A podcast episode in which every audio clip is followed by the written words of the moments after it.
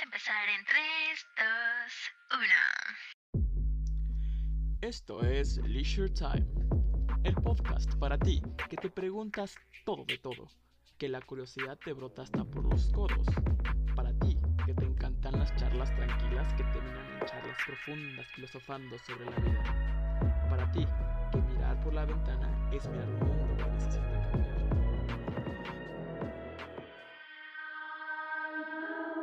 ¿Hace cuánto que no nos escuchamos? ¿Hace cuánto que no nos escuchamos? No lo sé, pero hola a todos, hola a todas, bienvenidos, bienvenidas. Hoy tenemos un invitado que es muy, muy, muy emocionante porque ustedes no lo saben, pero desde ahorita ya nos está leyendo el cerebro. no es cierto, pero tal vez, quién sabe. Bueno, él es Sergio Alberto y es nuestro psicoanalista invitado el día de hoy. Pero antes, como siempre, ya saben, la pregunta más importante es, ¿ya tienen su bebida lista? ¿Ya la trajeron? Díganme por favor y si no, pónganle pausa a este audio ahorita mismo, vayan por su bebida y entonces regresan. Gracias, no es cierto. Pero bueno, ahora sí, invitado, cuéntanos por favor ¿Qué bebida trajiste el día de hoy? Y antes que nada, también muchas gracias por aceptar la invitación, ¿verdad? No, no, al contrario, gracias por invitarme. Y pues aquí lo estoy acompañando con un chocolatito. Sí, sí, me preparé un poco antes. no, y pues eh, de verdad, pues gracias por invitarme y por crear este tipo de, de diálogos, ¿no? Que son tan necesarios hoy en día. Epa, y Ramco, por favor, cuéntanos desde tu esquina. bueno, desde... tu, desde, tu lado del ring, desde tu perspectiva de la vida. Desde mi Desde mi rinconcito del mundo, ¿no? Pensé que ibas a decir algo así. Ándale. No, pues eh, yo, yo creo, esta vez, esta vez, este, me fui por una, una bebida un poquito más, este, digamos que de jueves en la noche, que es una copita de vino porque creo que este tipo de, de, de, pláticas ameritan mucho este tipo de, digamos que de, de, ambiente o de mood, ¿no? Que pone como que una, una copita de vino. y que no, porque qué mejor para hablar de ese tipo de cosas y, y pues ya empezar a sacar el, el inconsciente, ¿no? ¿Cómo justificar el alcoholismo en menos de un minuto? justificando el alcoholismo. Bien, bien. No, está perfecto. Y a ver, licenciado Humberto, cuéntenos qué trae usted de bebida el día de hoy.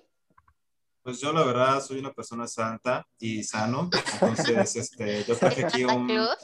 Ajá, Santa Cruz, Santa Claus, sí saben. Por los que no saben, así me apellido Santa Cruz. Entonces pues yo traje agua bendita, así bendecida por mi compañero Sergio. Nos vimos hace rato y, y echó su bendición. Entonces es para que me llegue la inspiración psicoanalítica de Freud, ¿sí? Entonces es lo que estoy viviendo justamente. Entonces es la guarras, ¿no? es casi lo mismo, similar. Va, pues el día de hoy en, mi caso, les vengo manejando, les vengo ofreciendo lo que son dos bebidas, porque seguramente va a haber estos y muchos más mood. Entonces, por un lado, traigo el té, el típico té, porque ya me dijeron que me han escuchado hablar mucho de que siempre bebo té, y pues sí, compa, sí, sí, bebo mucho té. Y por otro lado, también, gracias a la inspiración de Ramco, pues no había vino porque estaban las botellas cerradas y la verdad me daba flojera abrir una nueva, pero encontré licor de ciruela, entonces mmm, está delicioso. Así que con su salud ya empezamos. Personas que están escuchando también. Salud. y ahora sí, a lo que nos truje chenchas.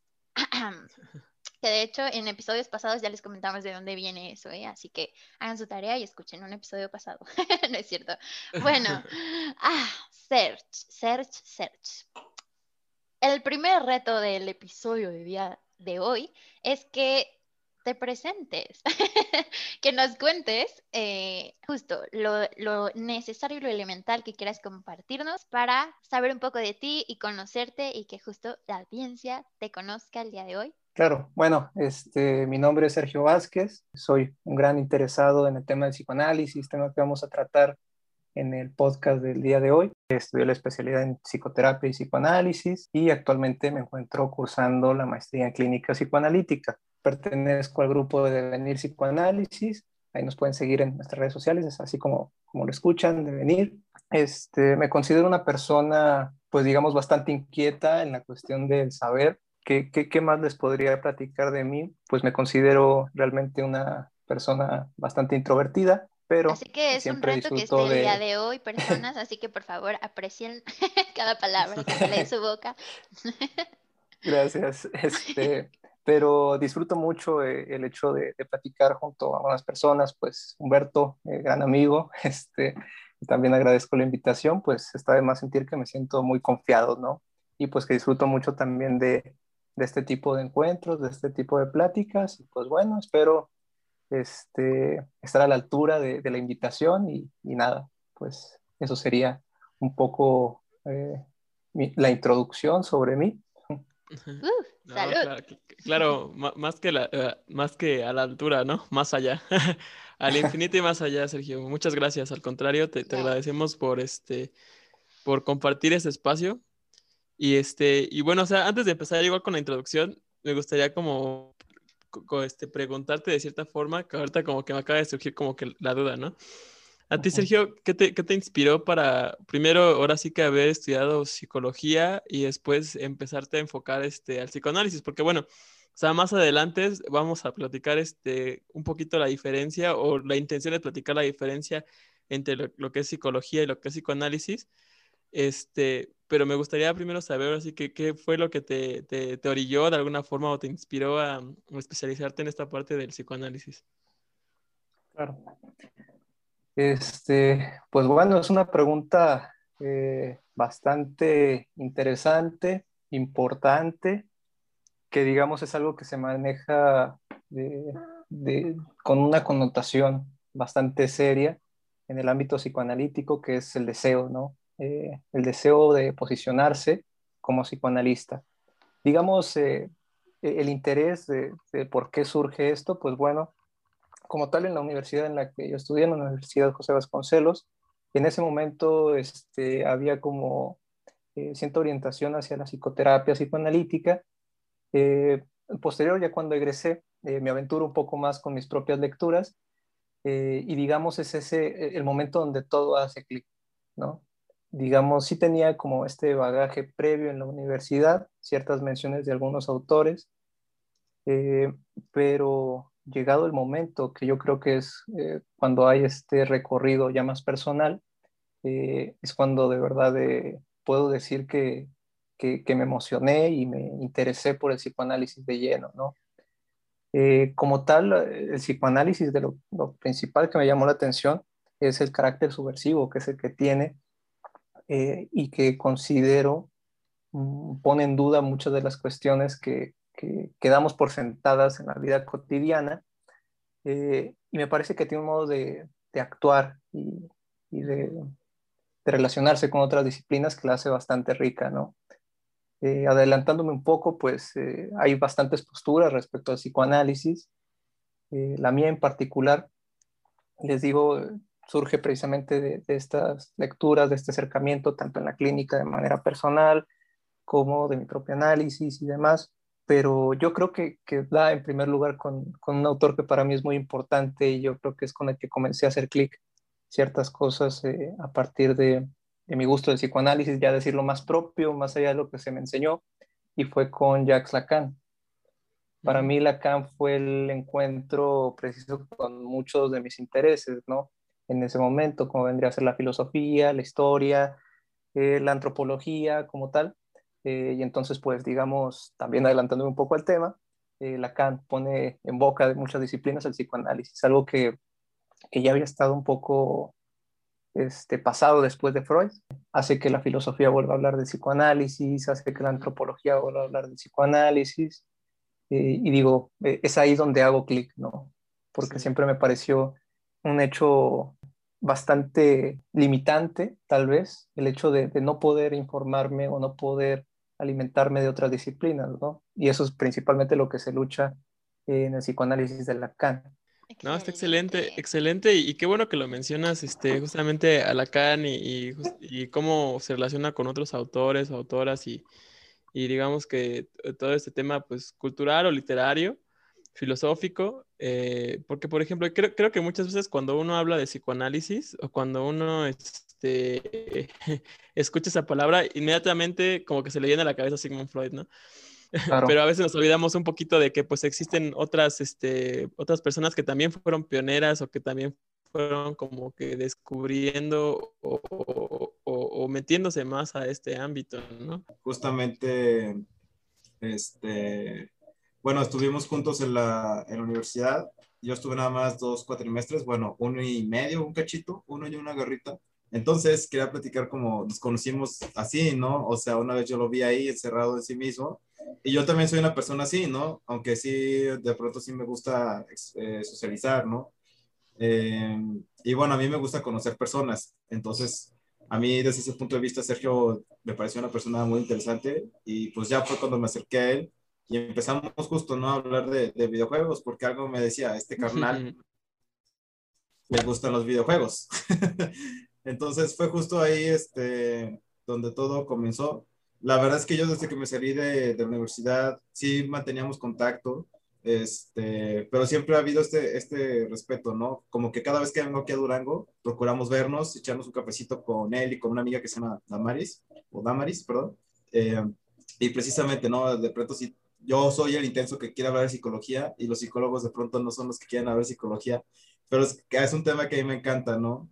Eh, entonces, pues sí, o sea, justamente Sergio, yo lo considero una persona pues muy muy profesional y muy dedicada en el ámbito que, que estudia y la verdad es que sí, la maestría en, en psicoanálisis, pues sí es, sí, se hace un dolor de espalda, ¿no? O sea, me imagino que hacer mucha teoría, este, leer muchísimo, investigar muchísimo, sobre todo porque aquí en México no se, no, no hay como muchísimo de, de psicoanálisis.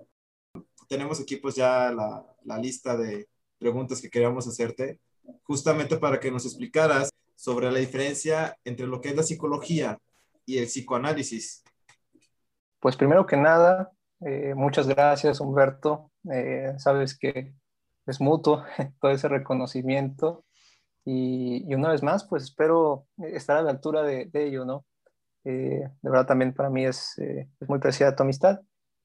Y respecto a la pregunta, es una cuestión bastante complicada eh, desde la escuela propiamente, en cualquier programa de licenciatura en psicología, eh, se enseña en historia, yo lo he enseñado, hay una cierta división, cierta especificación a la hora de trabajar la psicología, ¿no? Entre esas escuelas muchas veces se cuenta el psicoanálisis. Para mí el psicoanálisis eh, está diferenciado completamente de la psicología por varias razones, ¿no? Que, me parece importante platicar. En primer lugar, este, está de más decir que, la diferencia vital eh, es propiamente su objeto de estudio. Hay que recordar que la psicología propiamente dicha, que, que, también es un problemón, ¿no? Hablar de todas las disciplinas de, que tengan el prefijo psi, ¿no? Eh, no, no, no todas están de acuerdo tampoco, así como sucede en el interior del psicoanálisis. Hay que recordar entonces. Perdona si estoy mal, sí significa alma, ¿no? O algo así, no me acuerdo. Sí, digamos, eh, en, en, un contexto así eh, etimológico, romántico, eh, nos queda esta parte del estudio del alma como tal, ¿no? Que proviene propiamente de la antigüedad, pero digamos que eso no nos dice nada, ¿no? Estaremos de acuerdo en que escucha muy bonito, pero que realmente pues es un problema si le preguntas a alguien que trata de, de fundamentar su disciplina de, ah, ¿qué significa la psicología? No, ah, pues es la ciencia que estudia el alma. Ah, qué bonito, pero ¿y eso qué quiere decir, no? Sí, como que cuesta todo este trabajo justamente ponerse serios cuando es un tema romántico, ¿no? o sea, querer aplicar como que el, método científico a algo que a lo mejor no tiene todavía como una definición este, como tal, como es el alma, ¿no? Porque muchas veces nos hemos dicho así como de, ¿qué, ¿qué carajos el alma? ¿no? es una cuestión complicadísima además tiene otras acepciones, ¿no? Ese es el, fin que se le dio en cuanto eh, a, la disciplina, pero también ese prefijo también luego significaba en la antigüedad eh, eh, como tal la mariposa, ¿no? este, y entonces, pues, es un problema, ¿no? Luego, en, cuanto a la historia de la psicología, fue cambiando este tipo de, definiciones respecto a la disciplina. Después fue estudio de la mente, que nos dejaba un poco igual, ¿no? decir, ah, bueno, es que la psicología es el estudio de la mente, bueno, ¿y qué es la mente? Y otra vez volvíamos a cuestiones muy abstractas. ¿sí? Eh, finalmente, eh, digamos como que la definición más concreta de, la psicología va precisamente encaminada al estudio de la conducta, ¿no? Que es algo que es más observable. Hay que recordar que la psicología como disciplina científica nace en 1879 con la creación del primer laboratorio de Wilhelm Wundt, eh, donde la ambición era precisamente esa, ¿no? Ver cómo reaccionaban los objetos a determinados estímulos, ¿no?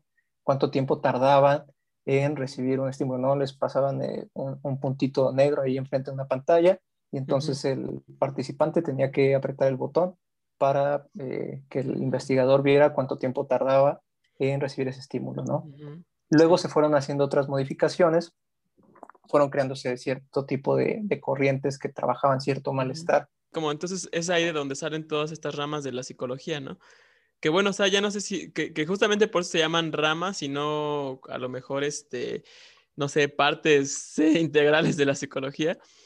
Porque pues ya ves que está lo, conductual, está el psicoanálisis, está el humanístico, está el liberal, o sea, como que, como dices, cada uno trata diferentes este, problemas de la, de, la psique, ¿no? Por así decirlo. Claro.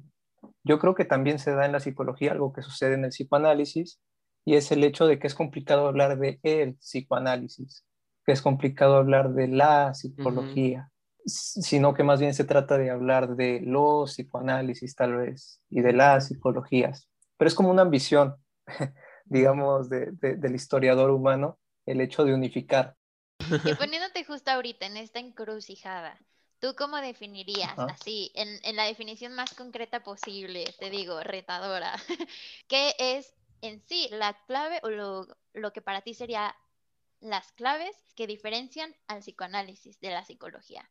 Que, que, tú dices, ah, va en la calle y tú dices, ah, sí, él es psicoanálisis. no, no es cierto, pero eh, sí, ¿qué te ayudaría justo a reconocer, ah, esto es psicoanálisis? Eh, en palabras muy sencillas y vanas, eh, el objeto de estudio, ¿no? Yo creo que la psicología trabaja propiamente con la persona, ¿no? Mientras que el psicoanálisis apunta no propiamente a la persona, sino al discurso que habla a pesar de él a pesar de la persona. ¿sí? Ya ven, nos eh, eh, está leyendo ahorita, se los digo.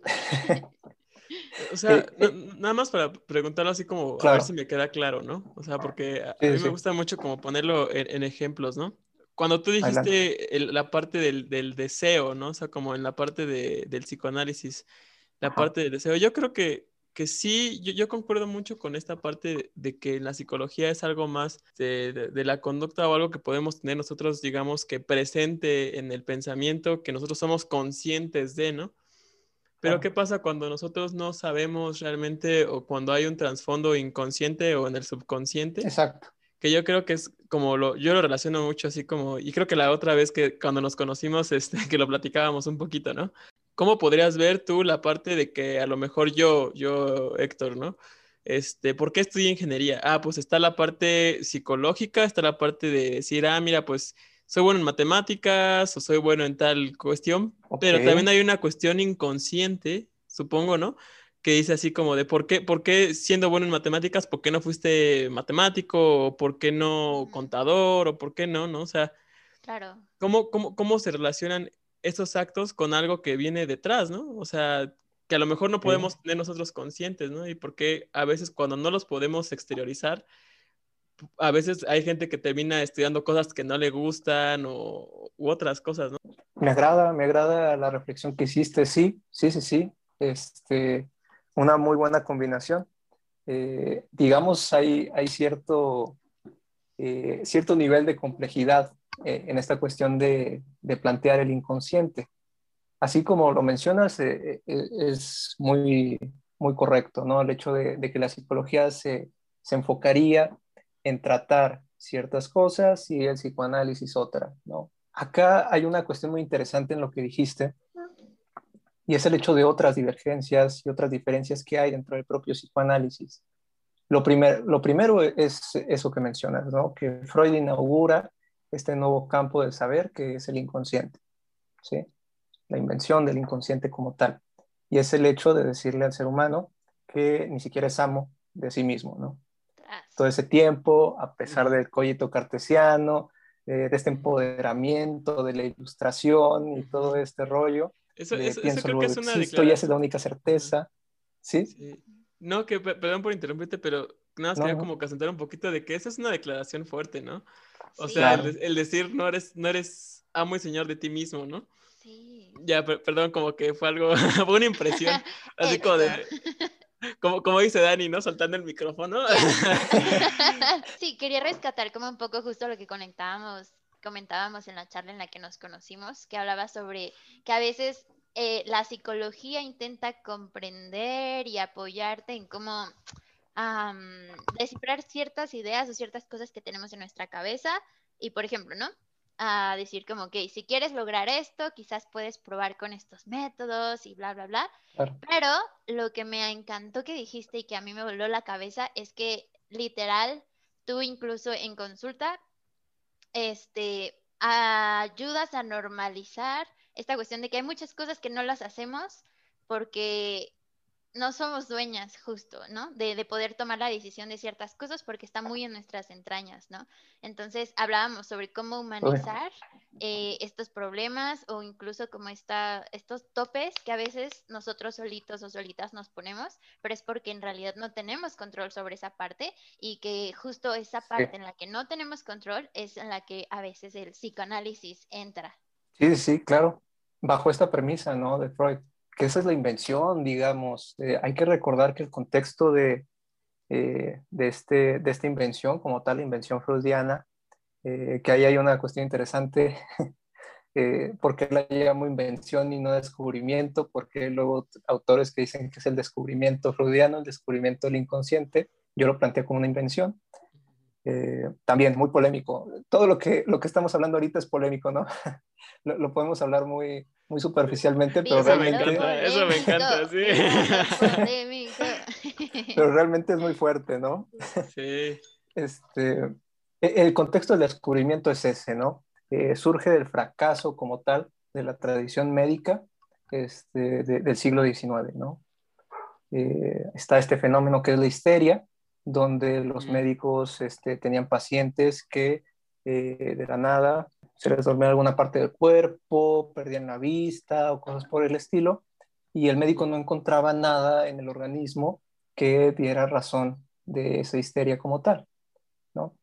Eh, y entonces lo que Freud decía, eh, que, que, está además decir que la histeria como tal fue un problema histórico, que se trató de distintas formas, siempre asociado con algún ente demoníaco, por lo mismo que no se encontraba en el cuerpo, en orgánico, este, llega Freud y menciona que tal vez se trata de eh, una lesión que es imposible de ubicar en el cuerpo, ¿no? Yo creo que con eso Freud inaugura esta otra opción, porque además el médico de aquel entonces, ahorita ya a, eso nos suena tal vez cotidiano, ¿no? De que, bueno, entonces puede ser, eh, lo decimos así también muy superficial, puede ser psicológico, ¿no? O es mental, o, es algo por el estilo, ¿no? Sí, que, eh, pero Freud, se popularizan más las enfermedades, perdón que te interrumpa, ¿eh? Las, las este, enfermedades psicosomáticas. ¿no? Psicosomáticas, exactamente. Porque, por ejemplo, sí he conocido así gente, por lo que, nada más como para abonar un poquito a lo que comentas, ¿no? Que eh, hasta el tema de, de, hoy en día, el estrés, que es también algo que, que platicamos en algún momento cuando, cuando este, anteriormente, del, del este, la salud mental, hasta en la parte del estrés, la gente empieza a, presentar problemas del estómago, del hígado, de las articulaciones, y que van con el doctor y que, que les dicen así como de, oye, es que tú físicamente eh, no tienes nada, ¿no? O sea, yo te tomé una radiografía, yo te este, revisé tu, tu, pierna, tu hígado, lo que tú quieras, y, este, y no tienes nada fisiológicamente, ¿no? Entonces lo tuyo es psicológico, ¿no? dicen, pero, pero ¿cómo, no? O sea, este, ¿cómo puede ser esa, esa, parte, no? O sea, como que es algo muy impresionante lo, lo, que dices, ¿no? Como dices, todo es polémico, ¿no? Ya hablamos de alma, ya hablamos de que no somos dueños de, que de que Freud dijo de que no, uno no es dueño de sí mismo, ¿no? Y ahora lo psicosomático, ¿no? y es el poder de la mente, sí existen los embarazos psicológicos, con eso, o sea, desde ahí, ¿no? Yo conozco justo, tengo una conocida que llegó a tener un embarazo psicológico y se los juro, o sea, su vientre se hinchó, se hinchó a tal grado, porque de verdad ella lo sentía, pero podía hacer pruebas, podía hacer eh, hacerse estudios y lo que sea, y pues no, no tenía nada literal, sí era psicológico, ¿no? Desde ahí entendemos el poder de la mente. Y, algo que mencionaste ahorita, Serge, que, quería también retomar, es que se me hace muy interesante que antes estudiaban los males a partir del cuerpo, y después empezó a surgir todo esto de, ok, vamos a estudiar la mente, los males en la mente, ¿no?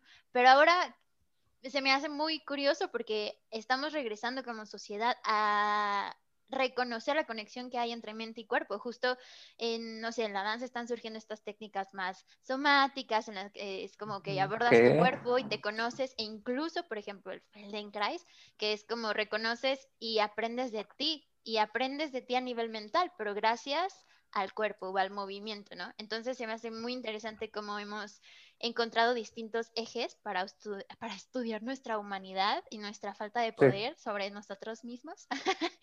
claro, sí, sí, sí. Este, y, qué padre, ¿no? Desconocí esa parte de, la danza.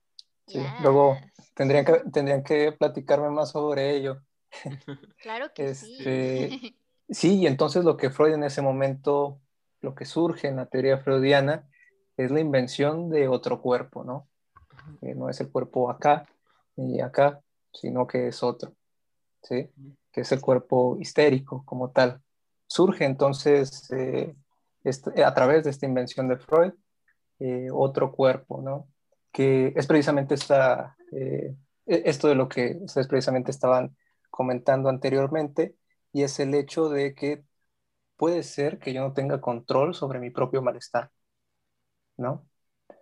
Eh, en el sentido de que en aquel entonces el médico, como no encontraba algo propiamente en el organismo, pensaba que, que era una simulación, ¿no? De ahí el famoso término del teatro de las histéricas, ¿no? Y todo este rollo. Este, pero como tal ahí, ahí surge algo nuevo, ¿no? Que, que, eso es lo que hace específicamente propio al psicoanálisis, ¿no? Y lo diferencia de, de otras disciplinas. Eh, por ejemplo, si nos ponemos a contextualizar aún más, si nos ponemos a reflexionar aún más, pues con esta aseveración de que eh, entonces uno no es dueño de, sus propias acciones y demás, eh, pues podríamos decir que el psicoanálisis no es propiamente humanista, ¿vale? ¿Por qué? Porque su centro de estudio no es el ser humano, sino eso que es inconsciente. ok. Entonces, entonces, por ejemplo, con el tema que, decíamos de las, de las ramas de la psicología y todo este tema, ¿no? O sea, está, está lo conductual y está lo humanista, ¿no? Pero se supone que entonces es como que lo que no me queda claro entonces, o sea, se supone que lo conductual también lo aborda desde un punto de vista humano, o sea, no deberían de ser como que algo relacionado.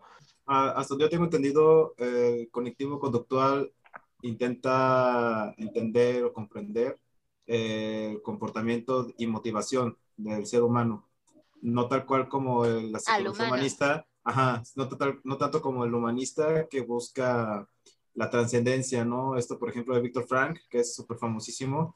No me acuerdo de su técnica de terapia. Ahí sí. Logoterapia. Ah, logoterapia. Mm. Ajá. Ah, que, ahí, que, que, ahí sí busca como un sentido a la vida, ¿no? Así, eh, pues sí, totalmente humanista, ¿no? Y si es humanista, porque pues digamos, un, un, perrito no busca una trascendencia, el, animal, eh, somos animales, pero por ejemplo un perro no busca como entender por qué nació o para qué hace las cosas, ¿no?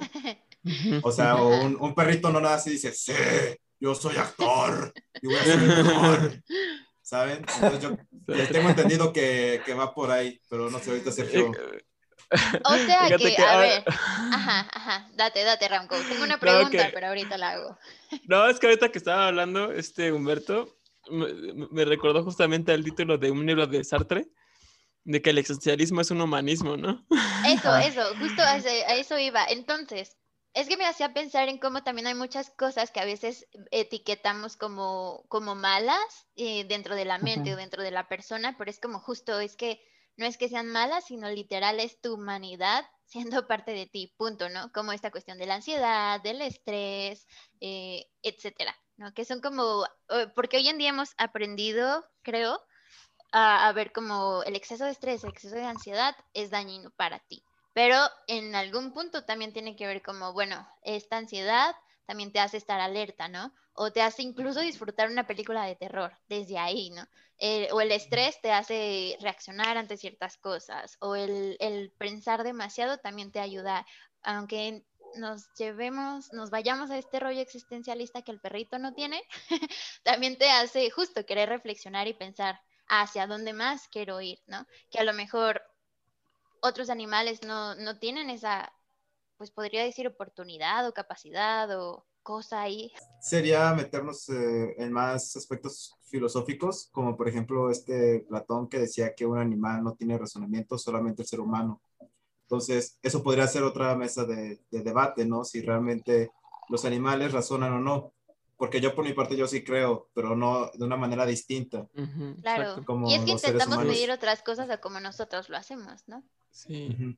Sí, e, es que, es que fíjate que es eso, es eso. Yo creo que, como, como dice Humberto, a lo mejor esto ya es como que otro. Así que, ¿cómo, le dicen? Nos fuimos a la filosofía. quería, sí, quería traerme un dicho de abuelito, pero no, se me, no, me acordé. pero bueno, o sea, ya, ya es este, para, para otra, otra conversación, ¿no? Pero creo que eso es importante, ¿no? O sea, de que muchas veces el ser humano toma todo como referencia este, nuestra ah, especie, ¿no? O sea, como que nos ponemos como la parte... ¿Cómo es? No, es que es que Ahí está tu dicho de abuelita. No, y quiero decir algo, quiero decir algo más, más interesante de lo que dices, este, Ranco. o sea, si te das cuenta, eh, humanizamos a los animales o para el hombre empatizar. también. Para empatizar. Y también el hombre al mismo tiempo desea ser como los animales. Si te das cuenta desde, desde, uf, desde hace mucho, como que eh, el león, el jaguar, ¿no? O los zodiacos en sí, ¿no? También los signos del zodiaco, estos arquetipos, ¿no? El águila que representa, ¿no? La serpiente que representa la vida, la muerte. O sea, el hombre intenta a través de los, el símbolo de los animales de su fuerza, de su carácter, de su alma, de su psique, de su sí, ahí vamos a la palabra sí, lo que tiene dentro, ¿no? Y entonces vamos a otro rey filosófico, que lo que está dentro está afuera y lo que está afuera está dentro. Pero eso ya son cosas de energías hippies. Y eso ya. eso, eso podría ser para otra ocasión. Ahorita, este. Bueno, yo pienso, ¿no? Igual podemos platicar de eso. Yo no tengo, no tengo ninguna bronca. No sé qué opine Sergio. Sí, ¿qué opinas, eh, Sergio? Pues es una cuestión bastante interesante, ¿no? Esta diferenciación que luego se suele hacer eh, entre el animal y el hombre, propiamente hecha por el hombre, ¿no? En su vanidad, creo yo. Eh, que, yo creo que se nos olvida que en la parte evolutiva, pues seguimos siendo animales, ¿no? La única cuestión que nos diferencia es que podemos tener la capacidad de, de racionalizar, tenemos la posibilidad, Exacto. No siempre lo usamos. eso es lo que muchas veces hago esa reflexión. Oigan, y también... a través de esa reflexión. Sí, eh, perdón. no, sí, nada más dije, está es Que se me hace como, ajá, muy ay, los seres humanos, me encanta, porque somos tan raros y tan complejos a veces, porque por un lado es como que sí, usemos la razón, racionalicemos esta situación, y por otro lado es como sigue tu instinto, ¿sabes? Conéctate con esta parte y pues eh, no estamos ni aquí ni allá y al mismo tiempo también a veces nos vamos a los super extremos, ¿no? Conéctate con el jaguar interior que tienes. sí, no, y si te das cuenta, creo que todo, creo que lo adaptamos todo de acuerdo a nuestra conveniencia, ¿no? Porque claro, has escuchado es, es, sentirse superior. Exacto. O sea, cuando nos conviene decimos, somos superiores a los animales, ¿no? Pero cuando nos conviene también dice, ay, es que ¿por qué otros animales lo pueden hacer y el ser humano no? O sea, ¿por qué, no, por, qué los otros, este, bueno, o sea, ya, es que miren, o sea, como que les voy a poner tanto en contexto. Venga, venga, venga. Yo soy, yo soy, yo soy, yo soy vegano, ¿no? Tras. Este, y no me voy a meter ahorita como que en todo, con todo ese tema, ¿no? Tras, tras. Pero, pero sí lo he escuchado como que, como que, que mucho en esa parte, ¿no? De que dices, o sea, como según la conveniencia, porque dicen así como del ser humano es un ser súper inteligente, ¿no? Es el que puede usar la razón para toda esa este, parte, ¿no? De que realmente podemos cambiar nosotros eh, el cómo, va, cómo, vamos nosotros avanzando o cómo usamos las herramientas o los recursos que tenemos alrededor, ¿no? Y por otro lado, ya llega un momento en el que dices, pues, pues no me importa, ¿no? o sea, ¿por qué? Porque somos este, instintivos, ¿no? Porque lo necesitamos, porque, no sé, ¿no? Entonces yo creo que ahí como que también entran como que muchas cosas de que incluso hasta lo metería también acá, como también para ver qué opina Sergio en este tema del psicoanálisis. Hay, hay temas que están tan dentro de nosotros que nos han, este, que, que, que han sido como que un tema eh, social muy impuesto, que no nos atrevemos o no queremos cuestionar, ¿no? O sea que a veces así de, este, híjoles, este, no porque siempre me han dicho que es esto, pero a veces uno inconscientemente se, quiere, se resiste a, a, a, aceptar otras, otras formas de ver el mundo, ¿no? Incluso, que es una de las cosas que en, en, en mi opinión siempre son un obstáculo en el, en el tema del aprendizaje, ¿no? Esos, esos, temas que a veces no nos dejan aprender, ¿no? Y, y, que, y, cómo se podría... Como, o desaprender, exacto, ¿no? Y, y, y, en cuanto, o sea, y cuando se vuelve un obstáculo, yo creo que es cuando necesitamos terapia, ¿no? ¿Tú, ¿Tú qué recomendarías en ese sentido eh, desde la perspectiva del psicoanálisis? Bueno, lo que mencionas es bien interesante porque precisamente esta es una de las vueltas que hay este, en el psicoanálisis, ¿no? Eh, para Freud la cuestión siempre es interna, ¿no? Siempre hay un inconsciente de alguien, el inconsciente de Héctor, el inconsciente de Dani, el inconsciente de Humberto, mi inconsciente, ¿sí? Eh, Lacan hace una invención, una vuelta de tuerca como tal. Otra nueva formulación del inconsciente que es eh, precisamente, el inconsciente es el discurso del otro. Tras. Espera, ¿quién es el otro? E, esa es la cuestión, uh, que es bien interesante. El otro, el otro tampoco es Humberto, el otro tampoco es Dani, el, otro tampoco es Héctor. ¿Y tampoco es la sociedad? Eh, sí? Es eh, más allá de la sociedad, digamos, este, es transgeneracional, digámoslo de alguna manera. Ojalá eh, estuvieran viendo los gestos, por favor. De, varios saberes como tal. Ajá. que, que, es otra revolución como tal, ¿no? Si Freud en un primer momento nos dice, no eres dueño de, de, ti mismo, ¿no? Pero hay algo, una pequeña parte de ti, no sé dónde, pero lo maneja como, como una cuestión interior. Y, y, eso da como cierta tranquilidad de, bueno, ah, es mi consciente. Mm, Por acá Lacan dice, no, no es tu inconsciente, inconsciente es el otro. O sea, digámoslo para ejemplificarlo de una manera mucho más sencilla con esta pregunta que, que lanzó Héctor, y es que muchas veces padecemos nosotros de ideas, ideales como tal, que nosotros no elegimos seguir. El simple hecho de la estructura del lenguaje nos indica a nosotros cómo dirigirnos hacia los demás. Qué emoción, qué emoción, qué emoción. Esperen, tengo que decir algo. Lo siento, lo siento. Dani. Es que justo hacia allá, hacia ahí iba mi pregunta más o menos. Por un lado el lenguaje, y tengo algo muy uh, que preguntar de ahí, pero, pero, pero, justo iba como, es que a veces nos llegan estos rollos existenciales de justo, ya no sé si quiero esto, porque yo lo quiero o porque me enseñaron a que debo de quererlo o quiero quererlo, ¿no? Entonces como, what the fuck, justo. es como, ya no sé qué soy. Te, voy a decir algo que no sí, dijo un maestro allá en la Vasconcelos. Venga. De que tú, si tú piensas que los accidentes que te pasan son accidentes, no lo son. Son cosas que pasan que busca, tu inconsciente busca, ¿no? O sea, si tú chocaste, es porque tú de manera inconsciente buscabas chocar desde hace mucho, o hay algo dentro de ti, ¿no? Yo creo que a lo mejor se fue muy intenso ese profe porque sí pensé y dije, pero... claro. Es que fíjate, que también, o sea, nada más como para poner un poquito tu tema y a ver también qué, qué, dice Sergio. O sea, desde el punto de vista, este, yo como, como ingeniero en la parte industrial y todo eso, que de repente, para ponerlo como en palabras muy sencillas, ¿no? Que dicen que prácticamente los accidentes no existen, sino que son consecuencias de condiciones inseguras, ¿no?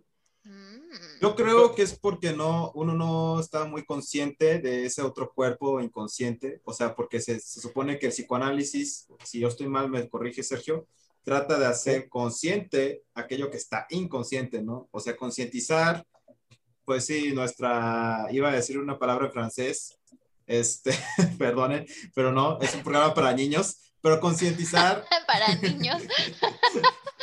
pero es, que, es, que, está lo chido, ¿no? Porque es lo que decía del lenguaje, ¿no? O sea, hay cosas que otros lenguajes explican, ¿no? A ver, tú, tú dila, tú dila, güey. y es que el lenguaje también te encasilla, porque ¿qué tal si yo quiero expresar mucho más de lo que en realidad estas palabras me permiten hacer? Exacto, las palabras para eso están. Si tengo semáforo verde. Para encasillarte.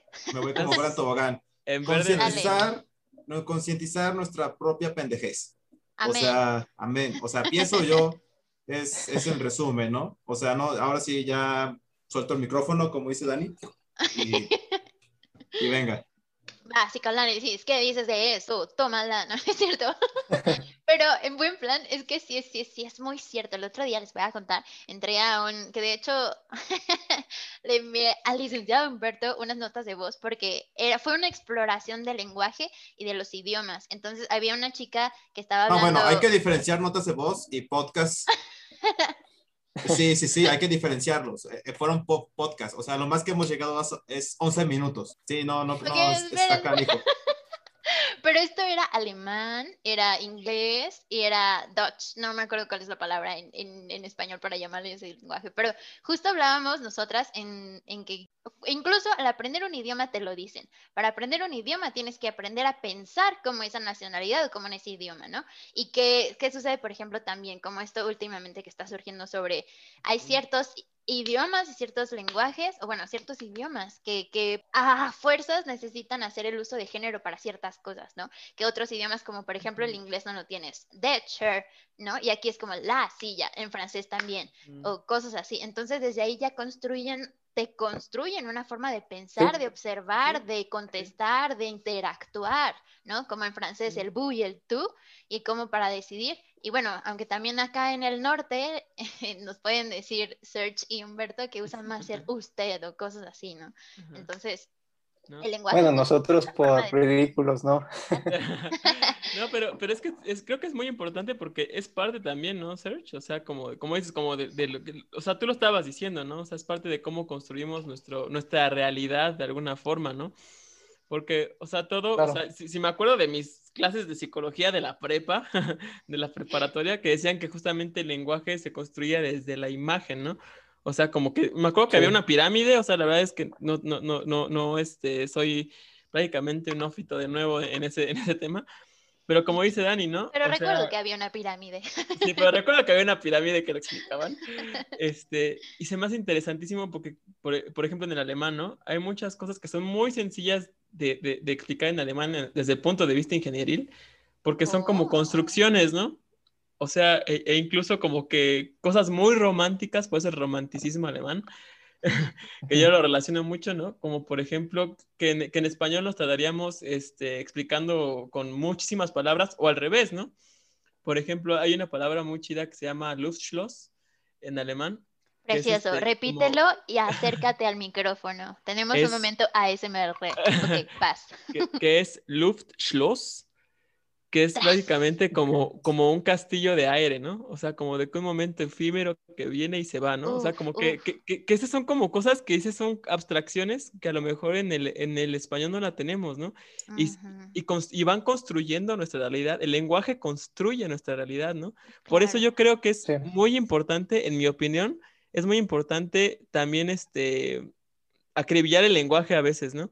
O sea, con, con, esta cuestión de decir, porque, porque va construyendo esa realidad, ¿no? Si nosotros hacemos distinción entre géneros, en el alemán no lo hay, por ejemplo. O sea, yo, yo digo alemán no porque sea malinchista, ¿no? Sino porque, porque, porque lo estudié y lo, y lo conozco, ¿no? O sea, ahí está, está el, el, el, este artículo para el neutro, está para el, para el plural, que es prácticamente el mismo que el femenino, y el masculino, ¿no? O sea, están esas de alguna manera distinciones que en el español tenemos Sí, súper marcadas. ¿no? Ajá. Y, que, y que a veces también como que construyen estas barreras, ¿no? Que desde el punto de vista, y lo, y lo voy a decir así, a ver, tú, tú me corregirás, Sergio, inconsciente te hace como que estar diferenciando siempre, ¿no? categorizar esto en hombre o mujer, ¿no? O sea, hombre o mujer incluso en el plural, ¿no? O sea, es como, no sé, y ahorita que entramos en el, en el, en el mes, este justamente de, la inclusión de, la comunidad, El, Pride, pues este, es algo importante, ¿no? Creo que el lenguaje, para mí sí es importante, ¿no? Hay gente que, que difiere, yo lo sé, y, y, a lo mejor me van a crucificar por esto, pero yo creo que... Venga, polémica, haters. El, lenguaje inclusivo, sí, el lenguaje inclusivo yo creo que se puede usar en, ciertas circunstancias, ¿no? O sea, como, o, o, justamente el cisgénero, ¿no? Porque sí me daba cuenta, ¿no? O sea, de, que sí estás excluyendo a gente, pero ese es otro, ese es, ese es otro tema, ¿no? Sigamos hablando del psicoanálisis. Necesitamos tener otro podcast. Díganos ustedes, por favor, personas que están escuchando esto, si quieren justo que profundicemos en el lenguaje, porque boom, boom, boom, boom. Es una ricura de tema. Es importantísimo porque es una de las fórmulas este, lacanianas luego, ¿no? El inconsciente está estructurado como un lenguaje. Y es que la cuestión del lenguaje es un, algo sumamente importante porque nosotros podemos hablar de las palabras, ¿no? De las palabras y las cosas, y como ustedes lo mencionaron, eh, las palabras designan una realidad, y, es, y, esto no lo dice propiamente Lacan, esto ya está en la lingüística, eh, digamos, contemporánea, con Saussure y, demás, con Jacobson y, todo ese rollo, eh, pero el giro que le da Lacan en esta cuestión del lenguaje es que hace hincapié en que nos hace la pregunta, ¿no? De si esas palabras que salen de mi boca son mías. ¿Ustedes qué piensan? Lo que dice Héctor es de Héctor, las palabras que son de Dani son de Dani. Lacan respondería con un rotundo no. No es mi lenguaje. El lenguaje me usa a mí, el lenguaje me habla, ¿no? Que para Lacan es, hay malestares eh, que son por los que acuden a consulta los analizantes que usen a partir de, de, a pesar de ellos, ¿no? Como suele ser la cuestión del lenguaje, que atraviesa a todos, que, no es que nos pregunten si nos gusta decirle mesa a la mesa, ¿no? Porque nosotros podemos inventar una palabra y sería una total este, locura, ¿no? Nadie me entendería después, a menos de que nada nos pusiéramos de acuerdo nosotros cuatro y ya nada más nosotros cuatro entenderíamos. Pero es la cuestión del lenguaje, ¿no? Siempre hay un código como tal. Y es ese malestar, digamos, que, que pasa, atraviesa los individuos, atraviesa los cuerpos, eh, que, que se fundamenta en un montón de cosas, ¿no? El lenguaje es uno de ellos, el lenguaje es el que estructura todo lo demás, digamos, está hecho de palabras como tal, el cuerpo con el que trabaja el psicoanálisis, porque es ahí donde se encuentran estos ideales que tú mencionabas, Héctor. Que entonces eh, el hombre debe ser de tal forma, eh, para conseguir la felicidad debo de hacer tal cosa, por ejemplo. Uy, el deber. Y, eh, por ejemplo, ciertas cosas que yo no sé por qué me quejo de ellas, por qué es mi malestar el que tengo, por qué me angustia. Sin embargo, me angustia, que es algo que hablábamos la cuestión pasada, que es una de las diferencias también tajantes entre el psicoanálisis y la psicología, ¿no? Que, que el psicoanálisis trabaja precisamente con eso, ¿no? Eh, el individuo que sufre y desconoce el origen de su sufrimiento. Sí. Que dice, eh, no tengo la menor idea, o sea, yo sé que quiero cambiar, yo sé que eso me hace mal. Y ahí está la cuestión enfrentada, ¿no? Pero eso no es algo que sea propiamente del individuo, es algo que lo atraviesa, ¿vale? Que esa es una de las diferenciaciones que hay. Porque luego en psicoanálisis es muy, este, por lo menos en el que a mí me gusta y en el que he leído, y es el hecho de luego responsabilidad, responsabilizar, perdón, eh, a la persona por su malestar. Y entonces hay frasecitas así muy ad hoc de, de ciertos psicoanalistas de eh, ¿Y cuál es tu responsabilidad en el deseo que te habita, no? ¿O qué tienes que ver tú, eh, en, digamos, en, en, tu malestar, no? Y digamos, pues no lo sabe. Por eso está ahí sentado eh, en el consultorio.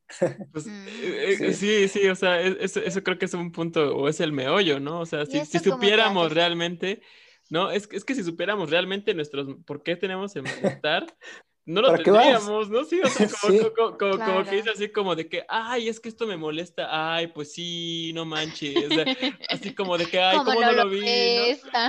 o sea, y, es así como, como que incluso, o sea, desde cualquier punto, o sea, por ejemplo, y voy a meterme a lo mejor en un tema un poquito delicado, que es el tema de la, de la depresión o de la ansiedad, que de la gente así como dice de, ay, ánimo, o sea, no te preocupes, déjate de preocupar, ¿no? Claro, así como de, güey. por esto, ¿no? Sí, como juzgar que, que, esa razón no es como, ¿por qué? ¿Por qué sufres por eso? Cuando se puede solucionar. Y es como...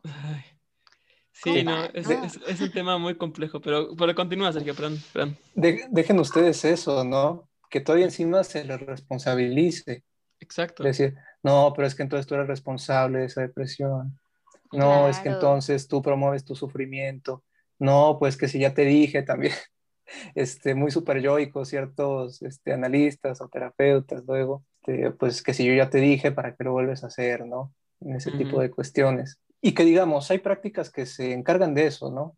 Eh, precisamente, que es la función como de psicoeducar. pero acá en análisis eh, eso no entra, ¿no? Toda esa cuestión moralista, eh, de que hay cosas buenas, hay cosas malas, este, el psicoanálisis no apunta para allá. Que por eso hay mucha relación entre Nietzsche y, Freud, ¿no?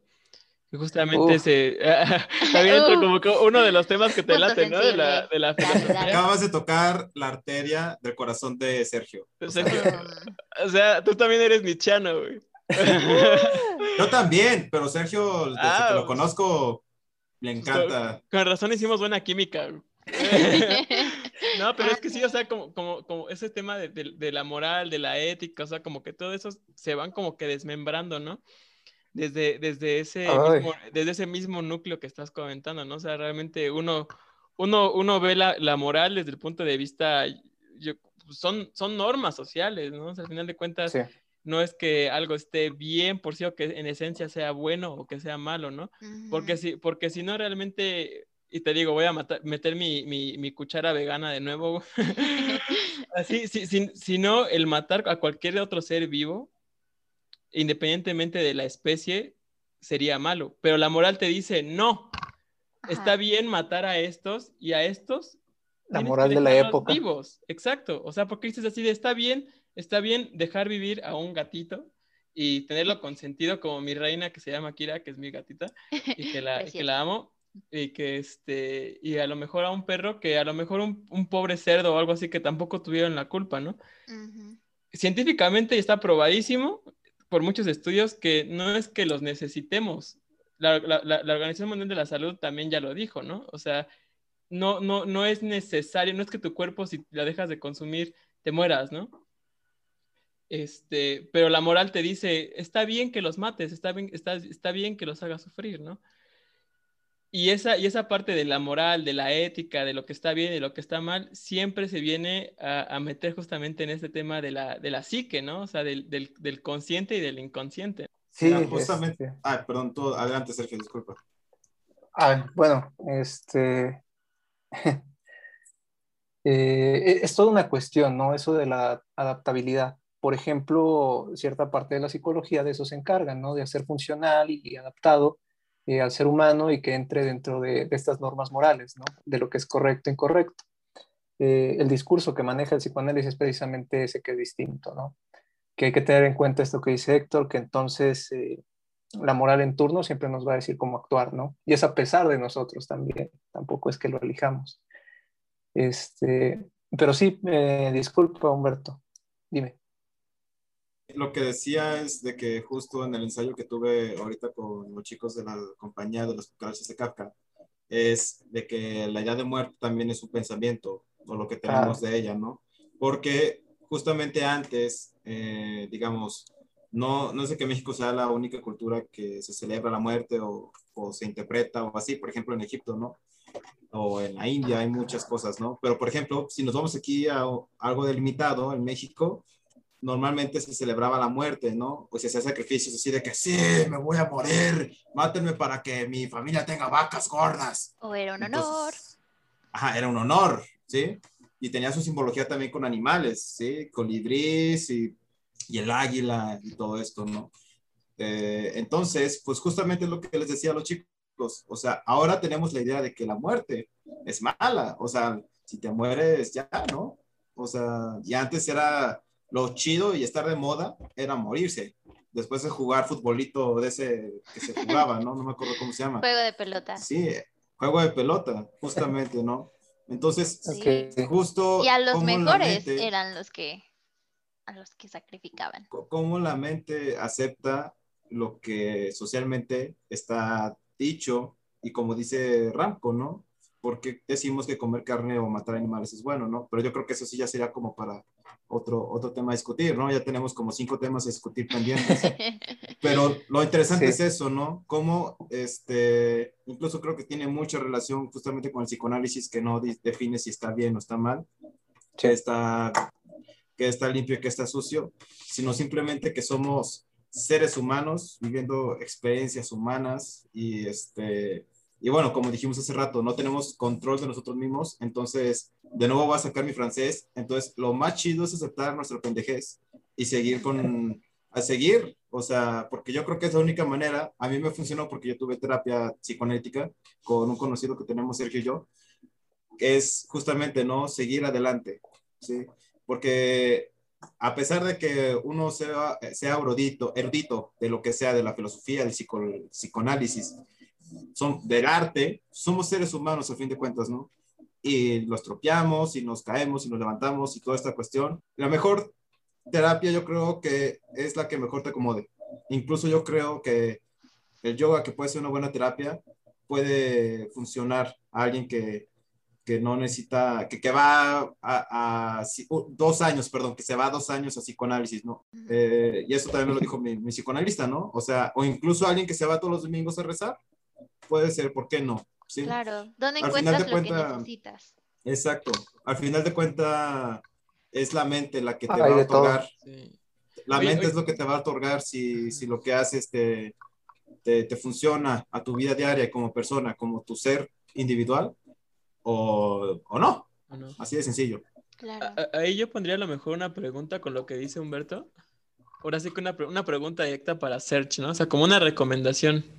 ¿Tú cuándo dirías que es, que es el momento de buscar a un psicoanalista? O sea, ¿cuándo, ¿cuándo uno debería de a lo mejor, este, o bueno, no quiero meter de ver, ¿no? O sea, no quiero meter de ver. Pero sí a lo mejor cuando uno... Propondrías ¿cuándo propondrías o cuándo sería como que un momento conveniente para que alguien buscara la ayuda de un psicoanalista, ¿no? Porque, o sea, me queda claro, ¿no? O sea, de, otros tipos de psicología, pues a lo mejor el conductor cuando ya lo tienes acá, pero quieres tener como que herramientas para modificar esas conductas, ¿no? Cuando te metes como que en todos estos temas tan complejos, ¿cuándo dirías que una persona tendría que buscar justamente esa ayuda o esa terapia? Una respuesta bastante rápida eh, la encuentro en un autor, Alfredo Eldestein, que él menciona que eh, el psicoanálisis trabaja precisamente cuando la voluntad eh, ya no está funcionando en la persona. ¿no? O sea, cuando él pone un ejemplo muy, muy bueno, que va una persona, se sienta en el diván, se acuesta y le dice, doctor, es que yo no sé por qué no encuentro trabajo. Y él responde, ah, bueno, este, eh, ya me imagino que ya se levantó todas las mañanas y, y, vio en el periódico y comenzó a buscar, ¿no? No, ah, bueno, entonces hágalo y después viene a verlo. Un paciente, un analizante, sería eh, aquella persona que ya este, dice, no, es que yo pongo la alarma todas las mañanas para ir a buscar trabajo, pero nunca me despierto. Y es más, siempre que tengo una entrevista, no sé qué pasa, pero nunca voy, no asisto, no sé por qué. Y el paciente sufre, ¿no? Por eso. Ah, ok, ahora sí, sientes. Ahí es donde sí trabaja el análisis. Ahí es donde trabaja eh, el analista, ¿no? En palabras muy sencillas. Y retomando ahorita todo lo que estábamos comentando, un tema que nos gustaría mucho tocar a futuro en Leisure Time, en colaboración con CDK, las cucarachas de Kafka, es sobre la importancia de que existe un equilibrio entre vida social y vida laboral para la salud mental, ¿no? Y algo que nos gustaría mucho plantearlo y ponerlo sobre la mesa es el poder en un futuro reflexionarlo este, a partir de la perspectiva del psicoanálisis. ¿Qué opinas al respecto? No, no entrando ahorita como profundizando en el tema, pero desde el psicoanálisis, ¿te parece algo interesante o importante? Ah, claro, sí, sí, sí. Este, la cuestión siempre de, salud mental y psicoanálisis es eh, eh, algo importante, interesante, hay mucho que hablar al respecto. Eh, algunas, algunos encuentros, algunas divergencias, pero sí, claro que sí, con mucho gusto. Va, excelente. Pues no sé si tengan algo que decir, creo que nos llevamos demasiado en la cabeza y muchas, muchas, muchas cosas que pues ahora sabemos que no sabemos o que tenemos pero que no son nuestras. Ha sido como súper genial escucharte, Serge, y todo, todo, todos los temas que han surgido y todas las preguntas que han surgido. Entonces, estaría increíble que también ustedes, personas que están escuchando, nos envíen como sus preguntas o cosas así, porque Serge ya se comprometió a regresar. Entonces, para que pueda responder también sus preguntas. Sí, Fíjate que yo a lo mejor tendría una última petición, Search, si me lo permites. Sí, sí, sí, claro. Ahora sí que, que, que, he visto y has como que marcado mucho que eres como que también un amante de la literatura, de la filosofía, o, o en general, ¿no? O sea, también de, de tu área de estudio. ¿Tú qué? A mí me gustaría pedirte para que en mi leisure time este, pueda como que tener algo, algo de lectura y conocer más sobre el tema, digo. ¿Qué, ¿Qué, libros o qué autores recomendarías tú como para ahondar un poquito más en este tema? O sea, como del, del oh. psicoanálisis, a lo mejor desde el punto de vista eh, psicológico. O sea, por ejemplo, como, nada más como poner, poner un ejemplo, ¿no? A mí un autor que me gusta mucho es este Dostoyevsky, que no es este psicoanalista, pero también creo que este que hay muchos autores que lo, que lo estudian, ¿no? Entonces yo diría a lo mejor este Crimen y Castigo podría como que también ser como un, una, una, piedra como que interesante para el psicoanálisis, ¿no? Pero tú qué, tú qué recomiendas, ¿no? O sea, tú qué, qué nos podrías recomendar para leer en nuestro tiempo de ocio? Ay, eh, es una pregunta muy interesante para las personas que estén interesadas en el psicoanálisis. Yo creo que luego suele haber cierto miedo a las lecturas psicoanalíticas, de que puedan ser muy complejas o de que no se puedan entender. Eh, y como tal, a lo que yo invitaría es que si les llama la atención algún autor en particular, eh, le entren ¿no? con toda la, la intención, eh, que no, no tengan miedo en ese sentido, porque digamos la lectura psicoanalítica eh, y más, por ejemplo, los autores que, que, platiqué el día de hoy, tanto Freud como Lacan, más Lacan, exige este grado de, de, estar con una mano en el escrito como tal y otra mano en alguna otra obra, ¿no? Ya sea este de Hegel, ya sea este eh, Edgar Allan Poe, eh, Lacan tiene un escrito propiamente dedicado a la carta robada. Eh, entonces, la cosa sería, anímense, aventúrense, si por lecturas introductorias, entre comillas, porque, digamos, están muy padres, pero yo digo que nada te prepara más como, como ya el hecho de, estar ahí en, en, la lectura como tal del autor propio. les recomendaría, por ejemplo, cómo leer a Lacan, de Slavoj Žižek. Uy. Este, sí, cualquiera de... cualquiera de creo que ayuda mucho. sí, sí, sí. Este, eh, respecto eh, a Freud, me, les recomendaría también mucho la biografía de Elizabeth Rudinesco, que, que escribe de Freud. También la de Lacan es, es impresionante. Eh, a mí, por ejemplo, eso me ayudó mucho de, a manera introductoria, ¿no? Además de que me gusta mucho eh, esta cuestión histórica, eh, me, me, ayuda como a darme un vistazo general del pensamiento de los autores, ¿no? Entonces esas serían las recomendaciones, ¿no? Como leer a Lacan, de la Zizek, este, la biografía de Freud hecha por Rudinesco y la biografía de Lacan también hecha por Rudinesco. Son excelentes lecturas. Este, si, si las requieren o no las tienen por ahí en digital, pues me pueden mandar un mensaje y por ahí se las comparto. Uh, Miren nada más, qué joyita. muchas gracias, Serge. Y muchas gracias a ustedes también por escuchar. Y para cerrar de manera épica, para esto no te preparamos, Serge. a ver. Una frase final épica que tú digas, ¡boom! Con esta frase voy a tomar el micrófono y dejarlo caer. Ah, caray. Yes, yo sé. Eh, de lo que tú quieras. Bueno, este, lo que podría decir, tal vez a manera de, conclusión, precisamente, eh, es que mm, el psicoanálisis llega tal vez para derrumbar todas esas verdades que habíamos creído que eran absolutas, completamente certeras, axiomas en nuestra vida, y que a partir de las cenizas de ello podemos crear algo nuevo, ¿no? Yo creo que eso es lo que eh, ayuda principalmente el psicoanálisis. Esa sería mi frase. Un párrafo tal vez. Hermosa. Hermosa. No sé ustedes, pero yo dije, wow, Fénix, Fénix, Fénix, Fénix. Sí. Hay algo que, que, me gustaría también agregar, que, que siempre que, que, hablo de estos temas me gusta tratarlo con mucho cuidado. Eh, y es que esto que hablo eh, es propiamente eh, un modo de ver el psicoanálisis. ¿no? Les decía que había esta problemática de la, bueno, no problemática, que hay una pluralidad de psicoanálisis y entonces puede haber otras posturas, puede haber unas que congenien eh, propiamente con la psicología, por ejemplo, hay una que se llama Psicología del Yo propiamente, este, y que esto surge de, mi propia lectura y que no, este, no aspiro a que esto que yo les digo eh, lo erijan como un ideal, ¿no? Que es lo que les digo que evita el psicoanálisis, sino que precisamente nos ayuda un poco eh, a pensar las cosas sobre la mesa, ¿no? A reflexionar e invitar que cada uno de ustedes, si es que sintió eh, atraído por la lectura psicoanalítica, pues lo haga, ¿no? Este, más que nada, yo creo que eso es a lo que aspiro, más de, imponer como ideas o, este, eh, o de crear nuevos axiomas, sino que sea una invitación a que cada uno eh, haga su propia lectura. Eso era lo que quería agregar. Muchas gracias. Se levantan y aplauden.